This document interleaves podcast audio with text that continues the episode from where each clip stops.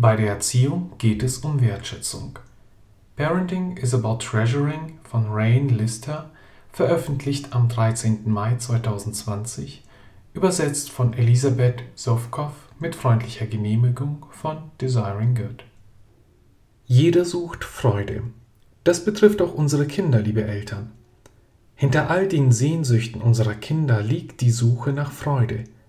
Es beeinflusst und leitet all ihre Hoffnungen, Gefühle und Handlungen. Es hängt sich ihnen förmlich ans Herz. Aus diesem Grund verziehen sie auch ihr Gesicht, wenn man sie daran erinnert, dass sie ihr Dessert erst bekommen, nachdem sie ihr Gemüse gegessen haben, und daran, dass ihre Welt nicht davon abhängt, noch fünf Minuten ihr Videospiel zu spielen.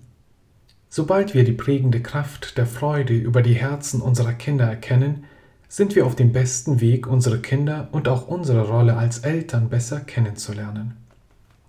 Freude verwalten.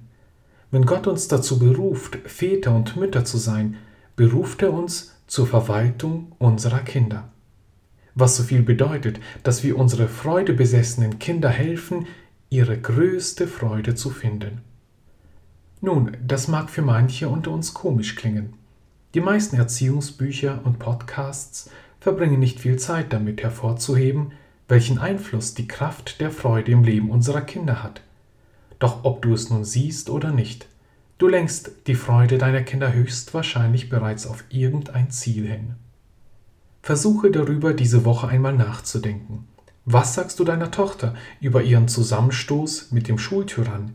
Was sagst du deinem mittleren Kind, wenn es nicht in die Schulmannschaft geschafft hat? Mehr als wir vielleicht mögen, versuchen wir, ihre Sorgen durch Freude zu ersetzen. Und es sind nicht nur die Sorgen, die wir ersetzen. Wir versuchen die ganze Zeit gut mit besser und besser mit am besten zu ersetzen. So zum Beispiel, wenn wir unseren Kindern sagen, dass sie ihre Bildschirme ausschalten und nach einem Buch greifen sollten. Diese Instinkte zeigen uns, dass vieles, was wir als Eltern tun, von der intuitiven Verpflichtung geleitet ist und wir versuchen, unseren Kindern zu helfen, Freude zu finden. Das ist zwar gut, kann aber auch einige Probleme mit sich bringen sich mit wenig zufrieden geben. Das Streben nach Freude ist an sich gut. Gott hat uns so geschaffen, dass wir nach wahrer und anhaltender Freude suchen, weil er wusste, dass die Suche danach zu ihm hinlenken würde. Deshalb verwendet Jesus Gleichnisse, um Gott und sein Reich mit einem vergrabenen Schatz und einer schönen Perle zu vergleichen. Er weiß, dass wir bereit sind, alles zu verkaufen, um diesen unbezahlbaren Reichtum zu dem unseren zu machen, aufgrund des versprochenen Glücks, welches damit folgt. Jesus hilft uns dann zu verstehen, dass der wahre Schatz und die wahre kostbare Perle in Gott und in seinem Königreich zu finden sind. Hierin wohnt die Freude, und sie ist es wert, dass man alles aufgibt, um sich dieser Freude selbst anzueignen. Nach Freude zu streben ist dann nicht das Problem. Das Problem ist dann, wo und wie wir diese Freude finden, wenn wir außerhalb von Gott nach unserer Freude Ausschau halten. Um genauer zu sein, das Problem liegt darin, dass die Sünde unser Streben verdreht. Sünde ist in vielerlei Hinsicht einfach eine zielverfehlte und kurzfristige Freude. Sünde funktioniert, weil sie mit gefälschter Freude einzieht, die dann als die echte angesehen wird. Die Sünde macht sich daran, die Freude zu verwirren und zu verderben und unsere Herzen dazu zu bringen, sich auf etwas anderes als Gott zu konzentrieren.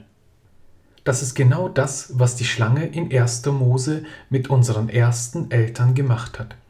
Sie versprach ihnen, dass die Frucht besser ist als Gott und sein Versprechen. Indem Adam und Eva einen Biss in die Frucht taten, gaben sie sich mit einer schlechteren und kaputten Freude zufrieden, eine Frucht, die gut und erfreulich aussah, aber im Vergleich zu der Freude, Gott zu erkennen, verblasste. Was wollen wir damit nun in der Erziehung machen? Ja, das definiert diese neu. Es bedeutet, dass Gott die Eltern zu mehr berufen hat, als den Kindern überall zu helfen, jede Art von Freude zu finden.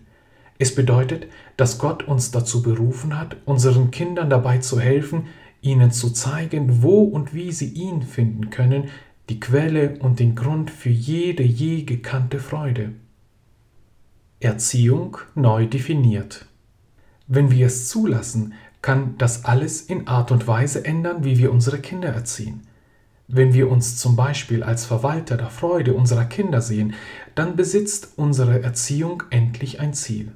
Alles, was wir tun, lehren, reden, befehlen, lieben, korrigieren, beruhigen, kann ein Schritt vorwärts sein, unsere Kinder dabei zu helfen, ihre größte Freude in unserem Gott zu finden.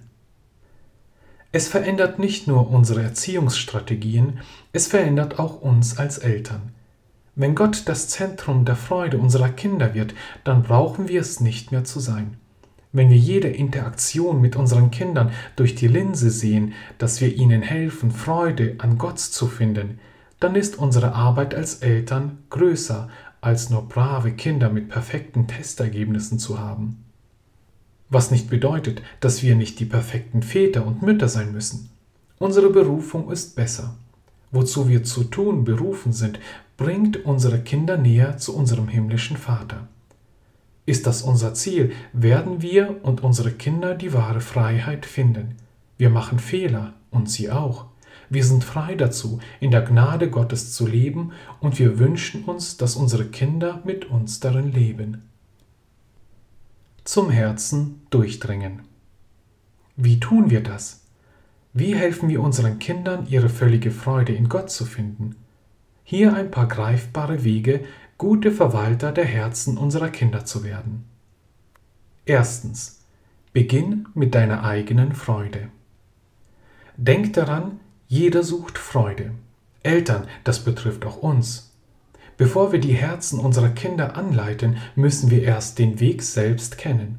Wir als Eltern haben das Privileg, die Hand unserer Kinder zu halten auf ihrem Weg zu ihrer größten Freude. Bevor du also die Idole deiner Kinder diagnostizierst, stell sicher, dass du dich deinen eigenen Idolen stellst. Frag dich selbst, in was habe ich heute meine ganze Hoffnung gesetzt? Was bete ich an? Was steht zwischen Gott und meiner echten Freude? Zweitens. Forme tun und lassen neu. Wenn du so wie ich bist, dann verlierst du dich als Elternteil schnell im Unkraut. Manchmal haben wir keinen guten Grund, unseren Kindern Nein zu sagen, und manchmal sagen wir Ja aus pragmatischen Gründen oder aus der Erschöpfung heraus. Aber wenn wir uns auf die Freude konzentrieren, hilft uns das, uns neu zu kalibrieren. Unser Tun und Lassen sollte eindeutige und ewige Gründe hinter sich haben. Es geht um mehr als um Verhaltensänderung. Es geht um lang andauernde Freude. Unsere Befehle und Anweisungen müssen für das Glück unserer Kinder kein Warnschild sein. Sie können Wegweiser sein, die sie zu ihrer völligen Freude führen. Nimm dir also einen Moment Zeit, bevor du mit Ja oder Nein antwortest und überlege, wie deine Reaktion die Suche deiner Kinder nach Freude beeinflussen wird. Drittens. Frag warum. Bring deinen Kindern bei, wie sie die prägende Kraft der Freude in ihrem Leben erkennen. Eine der besten Methoden ist die Frage nach dem Warum. Warum hast du deine Schwester geschlagen? Warum hast du nicht für die Arbeit gelernt? Natürlich musst du jetzt durch ihre Ich weiß es nicht und einfach so durchkommen. Aber wenn du das geschafft hast, hast du ihre Motive hinterfragt, sodass sie erkennen können, wie ihre Freude ihre Gefühle und Handlungen beeinflusst. Sie beginnen die Freude zu schätzen, als sich mit bloßer Unterordnung zufrieden zu geben. Viertens. Schaffe Beziehungen. Unter anderem das Wichtigste, was wir als Eltern tun können, ist, die Kinder zu fragen, was sie glücklich macht und dann ihnen einfach zuzuhören. Wenn du weißt, was deine Kinder lieben, kannst du ihnen helfen, ihre Liebe an die richtige Stelle zu setzen. Es ist nicht Gottes Sache, unseren Kindern einfach die irdischen Freuden zu nehmen, was bedeutet, dass dies auch nicht unsere Sache als Eltern sein sollte. Stattdessen ruft Gott uns auf, die irdischen und zeitlichen Freuden unserer Kinder mit ihm, dem Göttlichen und Ewigen, zu verbinden. Spiele also mit deinen Kindern Basketball, wenn du kannst. Helfe ihnen zu erkennen, dass irdische Dinge auf eine größere Freude hindeuten.